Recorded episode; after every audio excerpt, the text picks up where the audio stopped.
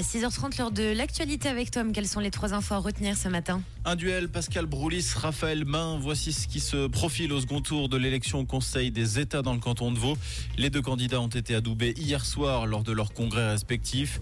L'UDC Michael Buffa s'est retiré de la course. Le deuxième tour aura lieu le 12 novembre. L'affaire des fausses alertes à la bombe piétine. À ce jour, la France n'aurait toujours pas sollicité la Suisse en matière d'entraide judiciaire. Depuis mercredi dernier, près de 70 fausses alertes à la bombe ont visé des aéroports français. La plupart de ces mails étaient envoyés depuis la Suisse. L'inflation guette les skieurs. Une hausse des prix des abonnements de 2 à 3% est attendue.